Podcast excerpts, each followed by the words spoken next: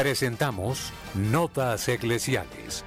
La entrevista, la noticia, la crónica, el acontecimiento y la realidad de la Iglesia en Colombia y en el mundo. Bienvenidos.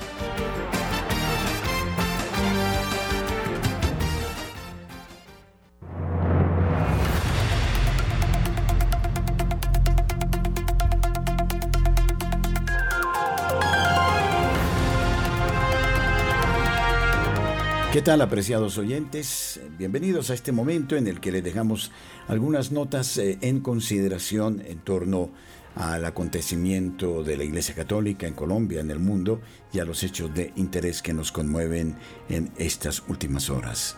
Luis Fernando López, Camilo Ricaurte, este servidor, el Padre Germán Acosta, les agradecen su audiencia. La opinión, el análisis Editorial en Radio María.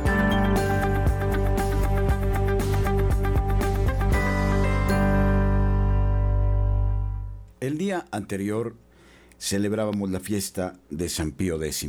No cabe duda que su encíclica ah, más ilustre fue la que él escribiera en 1907, Pacendi Domenici Gregis.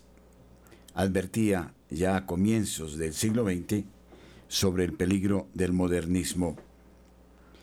Esta encíclica pareciera de actualidad palpitante. Advierte sobre los peligros que corre la recta doctrina, sobre la interpretación que de lo sobrenatural hace la filosofía, filosofía que se impone como criterio para la ciencia, y que elimina del horizonte del hombre cualquier posibilidad de lo divino. Advierte cómo ya desde ese momento hay una infiltración dentro de la misma iglesia. Los errores no provienen solo desde fuera, desde la visión de una teología liberal de corte protestante, ya lo decía Peo X, sino desde dentro de la misma iglesia. Y ya advertía en esa época que quienes eh, defendiéramos la recta doctrina seríamos tratados como de personas caprichosas, aferradas a un pasado ya superado. De ese modo, Pío X veía como la falsa ciencia se separaba de la fe y como él, siendo el Papa de la Iglesia del momento, tenía la obligación de defender el mm, depósito de la fe. También advertía de los falsos maestros, que incluso, dice él, ya se hallaban en los seminarios, alejándose de la enseñanza de la teología escolástica y de los grandes autores de la Iglesia, para asumir otras doctrinas absolutamente nocivas y contrarias. Embebidos, dice él, por el deseo de los compromisos terrenos, se olvidaban de la recta doctrina. Y advertía ya el Papa en esta encíclica la obligación de los obispos de controlar la literatura católica, la enseñanza en los seminarios y universidades católicos, invitaba a los superiores de las distintas comunidades religiosas a estar muy atentos a este tipo de enseñanzas y pedía a los superiores de los seminarios sumo celo en la literatura que leyeran los seminaristas menores y mayores y al mismo tiempo la de la probidad de los profesores en las distintas áreas y disciplinas teológicas. Esta encíclica muestra cómo el problema de la infiltración ha venido desde mucho tiempo antes. Incluso el propio Papa Pío X en algún momento solicitó a un grupo de cardenales investigar la presencia de la masonería en la iglesia. Él alude a esta realidad en las cartas encíclicas particularmente en eh, la encíclica Vehementer Nos del 11 de febrero de 1906 y un fue en cor del y, un fue en cor del 6 de enero de 1907. Esta realidad preocupó demasiado a Pío X, incluso hizo que algunos eh, obispos investigaran su inclusión, su acción dentro de la iglesia. Cuando ellos le llevaron la noticia de lo que sucedía y de quienes hacían parte, el Papa les dijo, qué pena, eminencias, pero son muchos más de los que ustedes han encontrado. Pío X nos deja entonces una encíclica que tendría que en estos días meditarse suficientemente. Aunque algunos podrían decir que volver a Pío X es volver hacia una tradición ya superada. El magisterio de la Iglesia es siempre lo que es, y la doctrina auténtica ha sido afirmada mm, por Pedro y por todos los papas. En ese orden, incluso ya adelantándose a los tiempos, Pío X decía que se usará un lenguaje muy atractivo que no corresponderá al lenguaje de la iglesia, que se hablará con semejanzas que se aproximan mucho a la verdad, pero que no son la verdad. Y esto es nocivo para la doctrina de Cristo. Advertía el Papa San Pío X sobre el cernirse de un laicismo en la iglesia, de un anticlericalismo, y advertía los peligros eh, de lo que se podía venir para la iglesia en ese sentido, incluso la persecución religiosa que luego se sucediera en el siglo XX, en el caso de España, por ejemplo, en la guerra civil de los años 30. Por eso lo que el Papa Pío X enseñaba no era solo desde el punto de vista doctrinal, sino desde lo que él preveía podía suceder con una lectura ausente del amor y del temor de Dios y de la pérdida de la persona humana tal como Dios la creó y la constituyó. En definitiva, muestra cómo los errores doctrinales generan también criterios y conductas desde la filosofía, desde la ciencia y desde todos los ámbitos sociales que terminan destruyendo al propio hombre. Se muestra Pío X en suma como un amantísimo discípulo de Jesucristo, consciente de sus responsabilidades como vicario del Señor y tutor como fruto del amor de Dios del rebaño que se le ha confiado. Este un sencillo homenaje a un papa que deberíamos meditar con asidua frecuencia. Nuestros corresponsales tienen la palabra en Notas Eclesiales.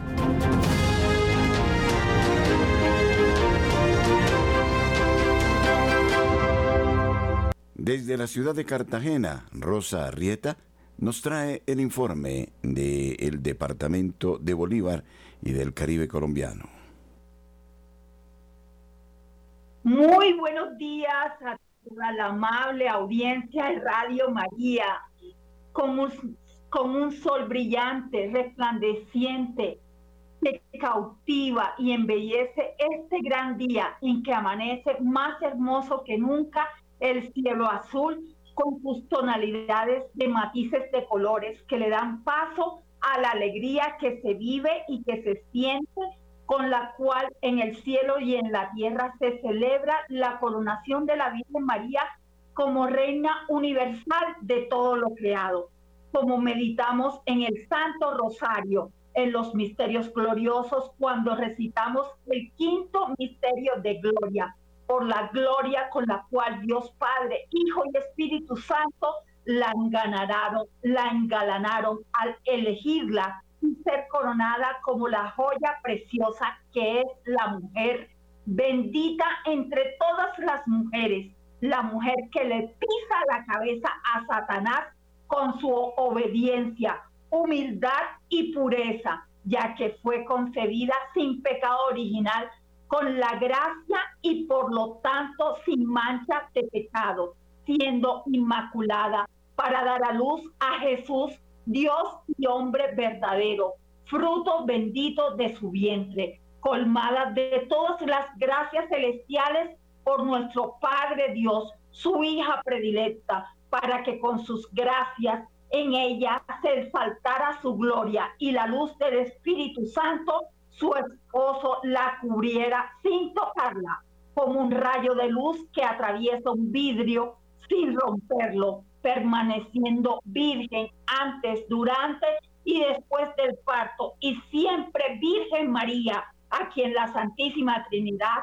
coronan y hacen de ella su reina y nuestra reina de cielos y tierra y todo lo creado en ella. Por eso, como dice, puedes alcanzarla si no es mediadora la intercesión de la Santísima siempre Virgen María. Por eso y por mucho más, nuestro corazón agradecido a Dios Padre, Hijo y Espíritu Santo se alegra y goza por nuestra Reina Celestial y canta con júbilo junto a toda la corte celestial. Y de la alegría de este día pasamos a las lamentaciones de este valle de lágrimas por las cuales una familia en el municipio de Monpós Bolívar fue hospitalizada en Magangué porque se intoxicaron al comer pescado frito en una confusión, al parecer, utilizaron herbicida en vez de aceite y no se dieron cuenta hasta después de media hora en que sintieron los síntomas y donde una mujer falleció a sus 57 años. Dos adultos y dos niños se encuentran en UCI, dos en cuidados medios. Tres miembros de esta familia están, gracias a Dios, fuera de peligro, los que fueron trasladados al Hospital San Juan de Dios en Monpós, según informó la secretaria de Salud de Monpós, Carolina Cabrera. Y es que en este hecho tan doloroso, al compartir la mesa, no se salvaron ni los perros.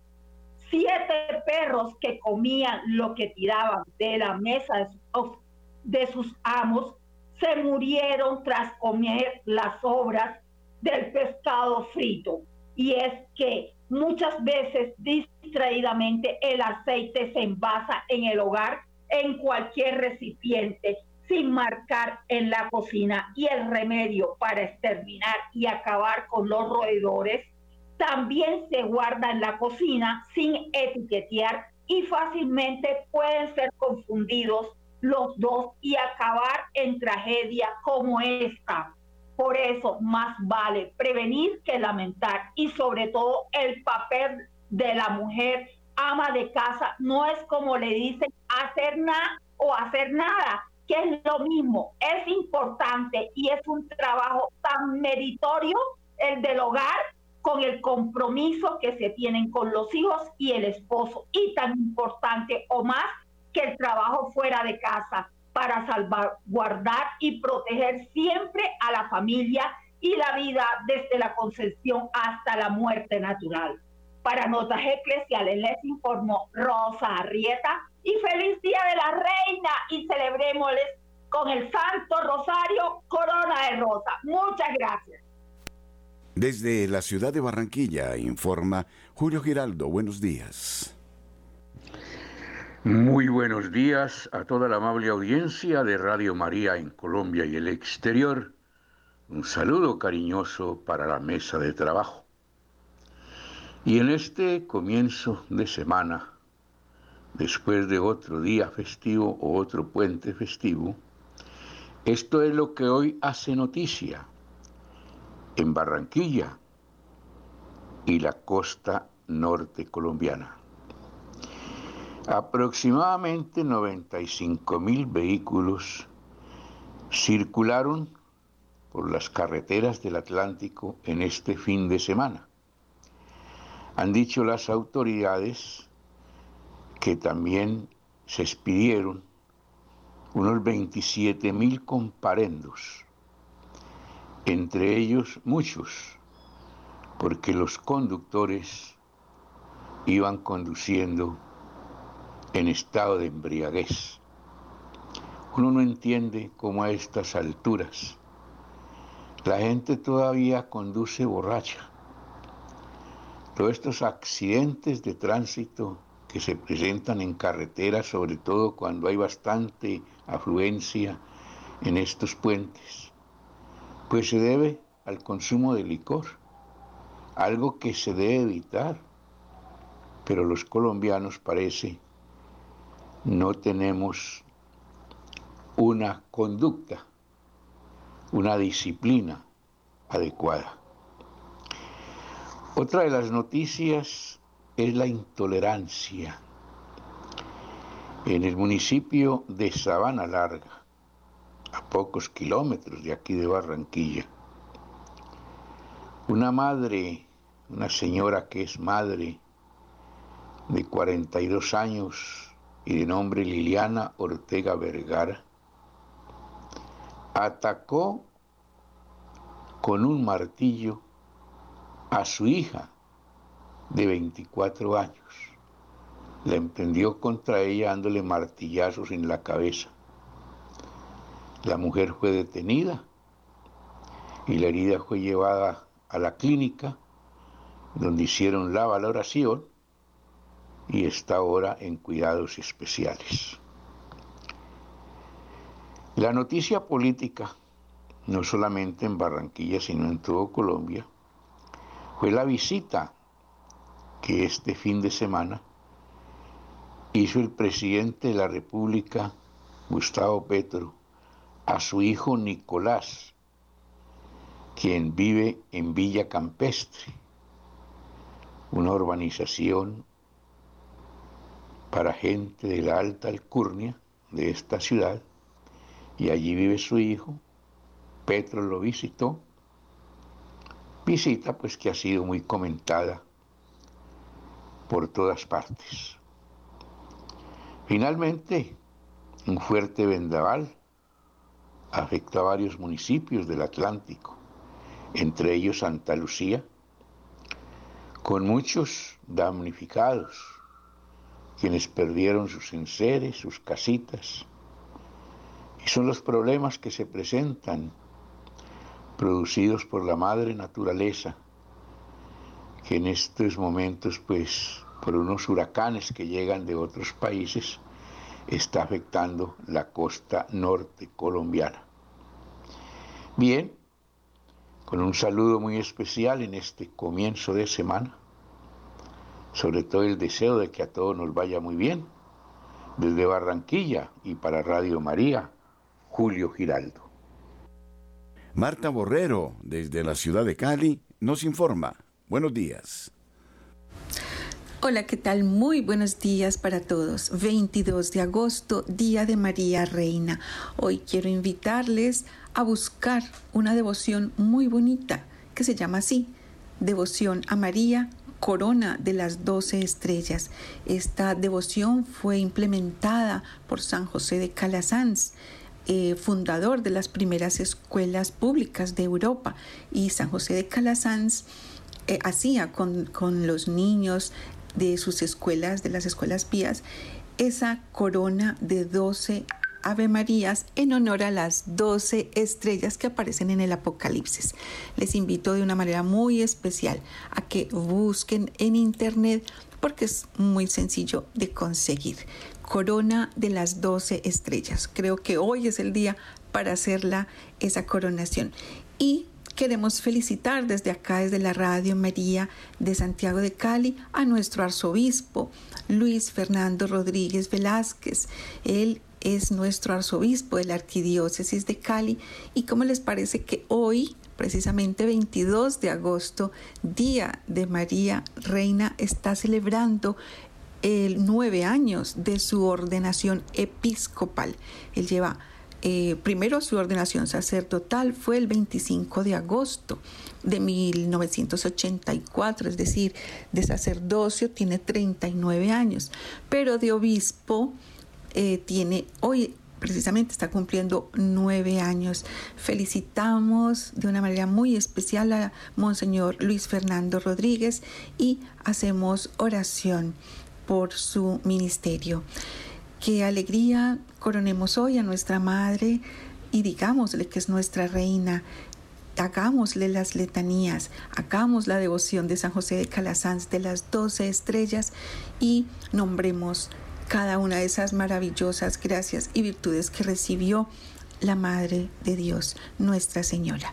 Soy Marta Borrero. Para las notas eclesiales de la Radio María, que tengan un bendecido día de María Reina.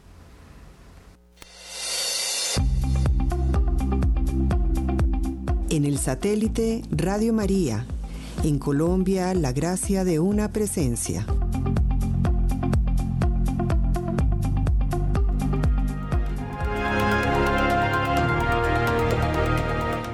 Con ocasión del Día del Catequista 2023, que se celebró ayer lunes 21 de agosto, y en nombre de todos los obispos del país, el presidente de la Comisión Episcopal de Catequesis y Animación Bíblica, Monseñor Pedro Salamanca Mantilla, obispo de la diócesis de Facatativá, envió un mensaje de felicitación y gratitud con todos los catequistas de la Iglesia colombiana y señalaba lo siguiente.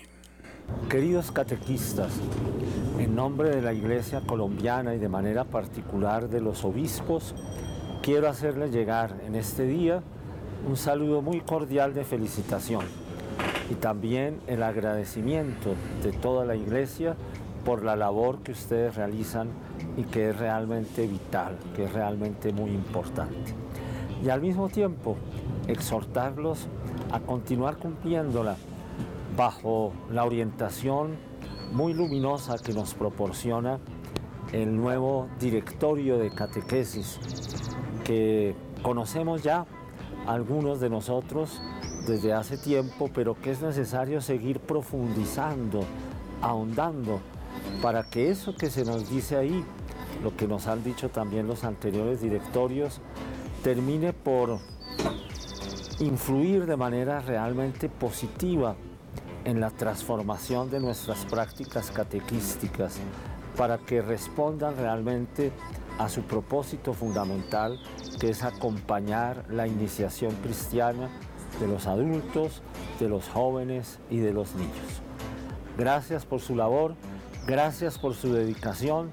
Sean ustedes catequistas, no se contenten simplemente con fungir o actuar de catequistas, séanlo y uno es catequista en la medida en que permite que la palabra y la gracia del Señor transformen su vida para que sean testimonio de la fe que queremos comunicar a los demás. Pero dejemos que sea Monseñor José Miguel Gómez, arzobispo de Manizales, quien nos ilustre eh, sobre la importancia de la catequesis en el proceso evangelizador. Radio María celebra esta fiesta como propia porque en el mundo nuestra estación tiene como columna vertebral precisamente la enseñanza del catecismo de la Iglesia Católica. La catequesis es la escucha del maestro. Si, como lo vamos a entender más adelante, en la catequesis uno de los objetivos principales es el encuentro con Cristo, entendemos rápidamente que cuando se habla de catequesis en la iglesia, se habla de la tarea de Cristo Maestro que sigue educando, como educó pacientemente a sus doce, sigue educando a los que se acercan a Él para estar con Él. Vamos avanzando entonces con nuestras eh, imágenes y em, lo que... Mm, nos da la mm, certeza de cómo ubicar la catequesis en el proceso evangelizador es por supuesto su identidad. Comenzamos entonces. En la diapositiva siguiente les transcribo un número del directorio para la catequesis que creo que todos conocen en esta edición, que es la edición latinoamericana. Eh, en em, algunas partes me aparto un poco de la traducción para eh, introducir los términos técnicos que el traductor no tenía por qué eh, conocer pero eh, de todas maneras es una traducción muy, muy buena. Eh, este número nos dice lo que tienen ustedes allí en pantalla, la catequesis. Estamos hablando de su identidad, ¿no? ¿Qué es? La catequesis es, es un acto de naturaleza eclesial nacido del mandato misionero del Señor, del mandato que él dio el día de la ascensión, como ustedes recuerdan. Me ha sido dado todo poder en el cielo y en la tierra. Vayan pues y hagan discípulos de todas las gentes, bautícenlas en el nombre del Padre y del Hijo y del Espíritu Santo. Y sepan que yo estoy con ustedes todos los días hasta el fin del mundo. Eso es lo que dice Mateo 28, 19, Entonces es eh, un acto de naturaleza eclesial, es la iglesia, el sujeto de la catequesis es la iglesia, no un catequista, nacido del mandato misionero del Señor. O sea, él mandó ir a todo el mundo y enseñar, y destinado, como su nombre lo indica, a hacer que el anuncio de su Pascua resuene continuamente en el corazón de cada persona para que su vida se transforme. Pocas palabras para contenidos muy importantes. En cuanto a realidad dinámica y compleja, es decir, en permanente movimiento, y complejo quiere decir que tiene partes. Complejo y complicado se distinguen fácilmente. Lo complejo es lo que tiene partes. Solo Dios es la perfecta unidad. Y lo complicado es lo que nosotros enredamos. Entonces la, catequesis tiene dimensiones, tiene partes, tiene sobre todo grados y etapas, que es lo que la hace eh, compleja, es decir, interesante porque tiene distintos momentos. Apreciados oyentes de la ciudad de Palmira, gracias por distinguirnos con su amable sintonía. Somos familia. Nuestra madre nos acoge con singular afecto. Somos invitados a su casa para vivir unidos la experiencia de comunión con nuestros hermanos. Nos encontraremos este sábado 26 de agosto, entre las 2 y las 6 de la tarde, en la parroquia María Auxiliadora, carrera 27, número 12A07 Barrio Las Américas, en Palmira Valle. Agradecemos la gentileza del Padre Pablo Hurtado, quien nos convoca para un momento de reflexión en torno al tema La realidad purgante manifestada en nuestro cuerpo. Tendremos como invitada a la doctora Diana Rojas, médica según Santa Hildegarda. Mayores informes al celular 315 216 7351 los esperamos. Y destacamos las noticias de las agencias eh, noticiosas católicas más importantes. Zenit eh, titula hoy Aparecida, el más importante santuario brasileño, suspende colocación de mosaicos de Rovnik. Y el Papa Francisco ha llamado por teléfono a madre de joven fallecido tras la Jornada Mundial de la Juventud en Lisboa a causa de una bacteria. Este joven era de origen italiano.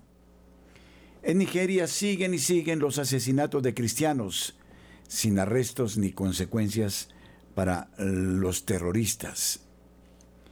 En tanto, señala a la agencia que nueva política de Biden vincula la pobreza exterior con la ideología de género. La asimilación de las prelaturas personales a asociaciones clericales. Este es un tema de análisis que nos plantea Zenit y que vamos a dejar a su consideración en algunos párrafos. El pasado 8 de agosto, apenas regresado de Roma tras la celebración de la JMJ en Lisboa, el Santo Padre emitió un motu propio con el que introdujo una incisiva modificación en el Código de Derecho Canónico promulgado por San Juan Pablo II en 1983, esta vez en materia de prelaturas personales. Esta novedad legislativa plantea desde un punto de vista puramente jurídico no pocas cuestiones y de cierta importancia sobre las que merece la pena detenerse, aunque sea brevemente y sin ninguna pretensión de exhaustividad. En primer lugar, parece natural que ante la promulgación de una ley el jurista centre su objetivo en sus aspectos formales. En este sentido, llaman inmediatamente la atención dos peculiares modalidades procedimentales, en sí mismas excepcionales, aunque frecuentemente utilizadas en este pontificado. La primera se refiere a la promulgación del motu propio, que tuvo lugar mediante la publicación en el diario El Observatorio Romano, una modalidad válida en sí misma, aunque distinta de la prevista como habitual por el código. La segunda consiste en la decisión de la entrada en vigor inmediata, sin prever ninguna vacatio legis, ni siquiera mínima, Tan apremiante urgencia solo puede entenderse si se tiene en cuenta que los nuevos cánones afectan de hecho a la única prelatura personal existente, la del Opus Dei, actualmente en proceso de modificación de sus estatutos a raíz del motu propio ad carisma tuendum del 14 de julio de 2022, eh, señalaba eh, Zenit en este análisis. El cambio de Jesús y la fe de la mujer, así explica Papa Francisco el pasaje de Jesús y la cananea a diez mil personas. Tengo que hacer estallar un camión en el Vaticano, así terminó una persecución policíaca en Roma. Esta es una noticia preocupante. La mañana del viernes 18 de agosto, la Policía de Caminos de Italia intervino a la salida 15 del Gran Raccordo Anulare de la capital del país pues recibieron una denuncia sobre un hombre que arrojaba objetos a los coches. El hombre logró rehuir a la policía y tras entrar en una tienda de coches usados robó una camioneta y se fue hacia el centro de Roma. Fue así que comenzó una persecución en coches que terminó en la Plaza Pío XI, a poca distancia del Vaticano. Fue allí donde, tras ser capturado, el hombre gritaba, suéltenme, tengo que hacer estallar este camión en el Vaticano. Al hombre de unos 53 años, se logró quitar un cuchillo con el que amenazaba a los uniformados. La persecución de varios kilómetros supuso un saldo de dos coches de la policía embestidos y uno de un civil. No hubo heridos. La persona se encuentra recluida en la cárcel de Regina Cheli, donde está acusada de resistencia violenta, amenazas a servidores públicos, lesiones, robo agravado, daños a terceros y portación indebida de armas. En tanto, la agencia Asia News habla de hechos en el continente asiático. En Beijing, por ejemplo, la crisis inmobiliaria se extiende a las empresas de intermediación financiera. En Colombo, el 85% de los niños de primaria tienen serias deficiencias en lengua. La marginación y el odio, refugiados sirios, las víctimas invisibles del conflicto. En tanto, sacerdotes y fieles de Ernakulam Angamali desafían el ultimátum que daban eh, fuerzas eh, terroristas y que eh, tienen bajo amenaza a la población. En otro orden, la mayoría de los tailandeses se opone al gobierno con grupos cercanos a los militares. El Papa dice, la fe no es rica en conceptos, sino en hechos. En Mongolia, el rostro misionero de la iglesia coreana. En Moscú, Asia Central y los talibanes, dos años eh, después de sus acciones que mm, dejan eh, preocupación también en este punto de eh, Asia. Gran Congreso Católico, el Congreso de la Resurrección. Desde Nueva York, Neil Vélez. De Colombia, el padre Saúl Montenegro y el hermano Edwin Gómez. Domingo 27 de agosto desde las 7 de la mañana. Coliseo San Fasón. Venta de escarapelas, Parroquia San Isidro, Oratorio Santa Ana y están de Radio María en el Centro Comercial Gran Estación. Información a los celulares 301-665-9251 y 300-217-0409. Los esperamos. Así prensa destaca que el Papa elogia a Dorothy Day, Dios anhela corazones inquietos y no almas burguesas. 22 beatos mártires católicos que fueron víctimas del terrorismo.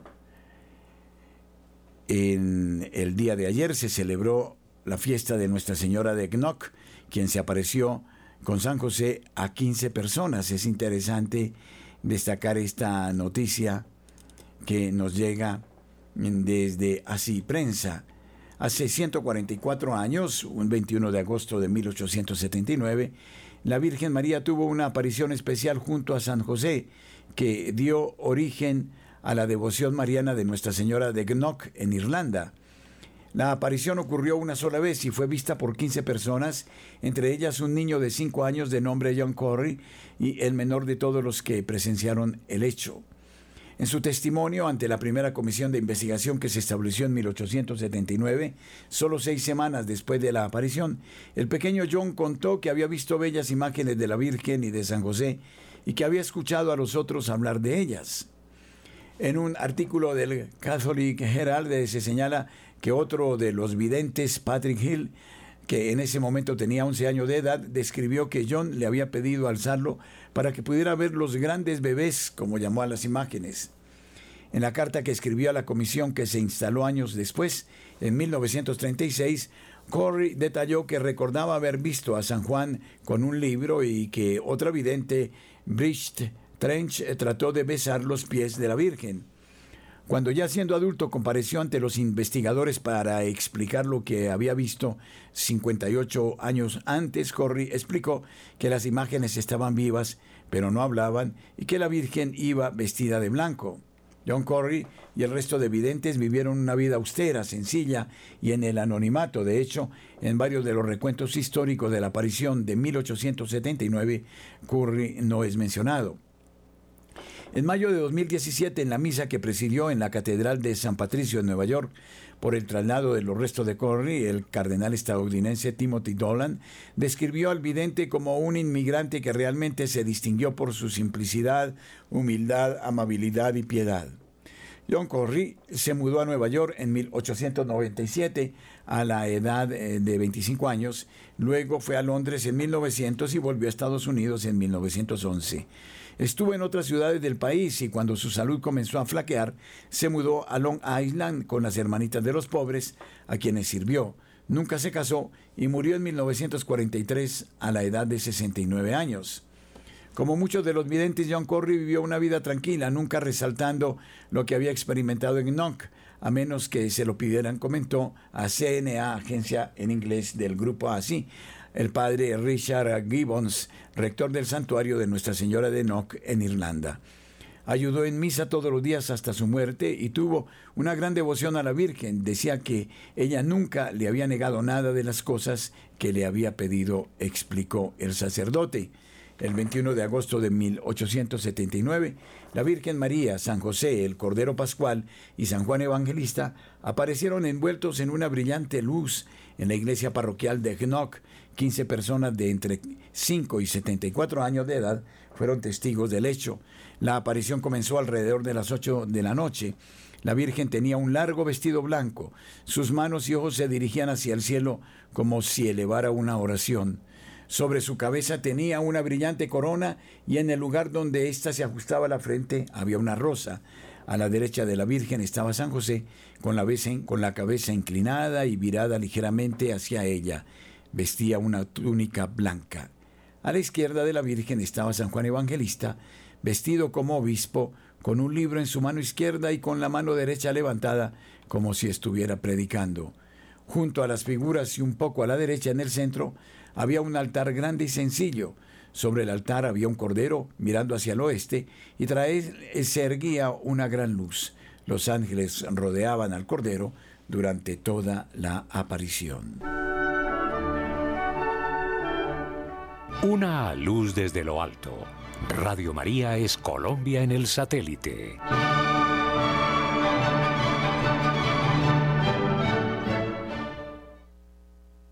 El Papa Francisco dice, estoy escribiendo una segunda parte de Laudato Si. Dirigiéndose a una delegación de juristas de los Estados miembros del Consejo de Europa, Francisco dijo que está trabajando en una actualización de la encíclica publicada en 2015.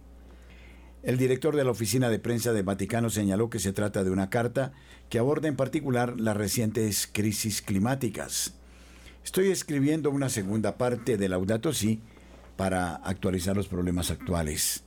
Así se expresó el Papa esta mañana al dirigirse a una delegación de juristas de los Estados miembros del Consejo de Europa, firmantes del llamamiento de Viena, mientras los fenómenos extremos siguen afectando a las poblaciones de todos los continentes del mundo.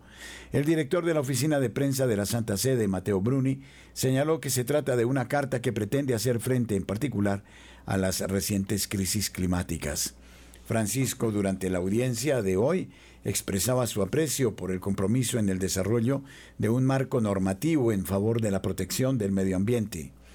No debemos olvidar nunca que las jóvenes generaciones tienen derecho a recibir de nosotros un mundo bello y habitable y que esto nos inviste de serio deberes hacia la creación de lo que hemos recibido de las manos generosas de Dios.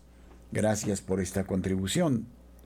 Laudato Si es la segunda encíclica de Francisco publicada el 18 de junio de 2015. Lleva la fecha del 24 de mayo del mismo año, Solemnidad de Pentecostés, el documento dedicado al cuidado de la casa común, toma su título del incipit del Cántico de las Criaturas de San Francisco y se abre de la siguiente manera. Laudato si, mi Signore, cantaba San Francisco de Asís. En este hermoso cántico nos recordaba que nuestra casa común es también como una hermana con la que compartimos la existencia y como una hermosa madre que nos acoge en sus brazos. Alabado sea, Señor mío, por nuestra querida Madre Tierra, que nos sustenta y gobierna y produce frutos diversos con flores y hierbas de colores. El Papa quiso aclarar el sentido de esta encíclica poco después de su publicación en la audiencia del 21 de julio de 2015 a los participantes en el taller titulado Esclavitud moderna y cambio climático, el compromiso de las ciudades. Esta cultura del cuidado del medio ambiente no es solo, lo digo en el verdadero sentido de la palabra, una actitud verde, es mucho más. Cuidar el medio ambiente significa tener una actitud de ecología humana, es decir, no podemos señalar que la persona está aquí, la creación, el medio ambiente están allá. La ecología es total, es humana. Y esto es eh, lo que he querido expresar en la encíclica Laudato Si, que no se puede separar al hombre del resto. Hay una relación recíproca tanto del medio ambiente sobre la persona como de la persona en el modo en que trata al medio ambiente y también el efecto rebote contra el hombre cuando se maltrata el medio ambiente. Por eso cuando me hicieron una pregunta respondí, no, no es una encíclica verde, es una encíclica social, porque en la sociedad, en la vida social de la humanidad, no podemos prescindir del cuidado del medio ambiente. Además, el cuidado del medio ambiente es una actitud social que nos socializa en un sentido o en otro, cada uno puede darle el valor que quiera. Por otro lado, nos hace recibir, me gusta la expresión italiana, cuando hablan del medio ambiente, de la creación, de lo que se nos ha dado como don en el medio ambiente. En la encíclica menciona que eligió el nombre de Francisco como guía e inspiración para su pontificado. En tu celular estamos las 24 horas. Descarga gratis la aplicación para iPhone y Android.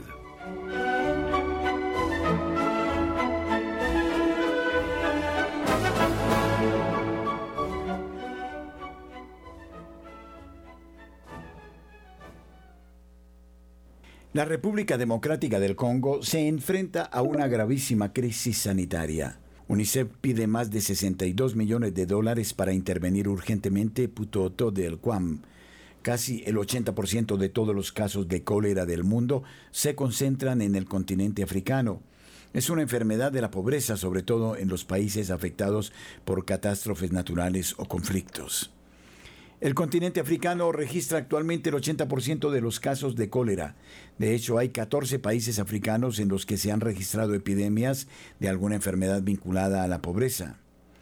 Giovanni Putotto, responsable del área de la programación y del área científica Quan Médicos con África, explica a Vatican News cómo el cólera afecta principalmente en los campos de desplazados en países afectados por catástrofes naturales o conflictos, como es el caso de la República Democrática del Congo, país en el que prosigue Putoto, el cólera es endémico debido a la falta de higiene y el agua eh, suficiente y los alimentos que lamentablemente están contaminados. El Congo atraviesa una de las peores crisis debidas a la guerra. Andrea Giacomini, portavoz de UNICEF Italia, señala que unas 6.300.000 personas viven en campamentos que suelen estar superpoblados, lo que los hace susceptibles a la transmisión de las enfermedades. Hay gran escasez de agua y saneamiento. Aproximadamente 300.000 personas, entre ellas 183.000 niños, no tienen acceso al agua, mientras que menos de un tercio dispone de saneamiento. Se trata de una crisis que, añade Giacomini, es mucho mayor que eh, el tamaño y peligro de otros conflictos en el mundo. En Kivu Norte, la provincia más afectada, se han infectado más de 8.000 niños menores de 5 años, seis veces más que en 2022. Se trata de un problema muy crítico y preocupante porque el recrudecimiento de las enfermedades, si no se actúa con urgencia, puede alcanzar a todo el país. La guerra es el problema, pero la crisis de los desplazados es actualmente la más grave crisis de África. Por ello es necesario actuar con urgencia para evitar que las enfermedades se extiendan a zonas del país que no se han visto afectadas desde hace muchos años, motivo por el que UNICEF lanza una petición de 62 millones mil dólares para aumentar las actividades de prevención y respuesta a la crisis del cólera y los sistemas de agua y saneamiento. Tenemos que suministrar agua potable, kits de higiene y aumentar el número de letrinas en los próximos cinco meses, concluye el portavoz de UNICEF Italia. Y añade, tenemos que concienciar a la población para que la situación no se convierta en un desastre humanitario sin precedentes. Y hablemos de la actualidad económica en Colombia. El dólar se cosita, bendito sea Dios, el pesos con 60 centavos. Ha descendido el dólar en 9 pesos 70 centavos, un menos 23 eh, por ciento en relación al día anterior.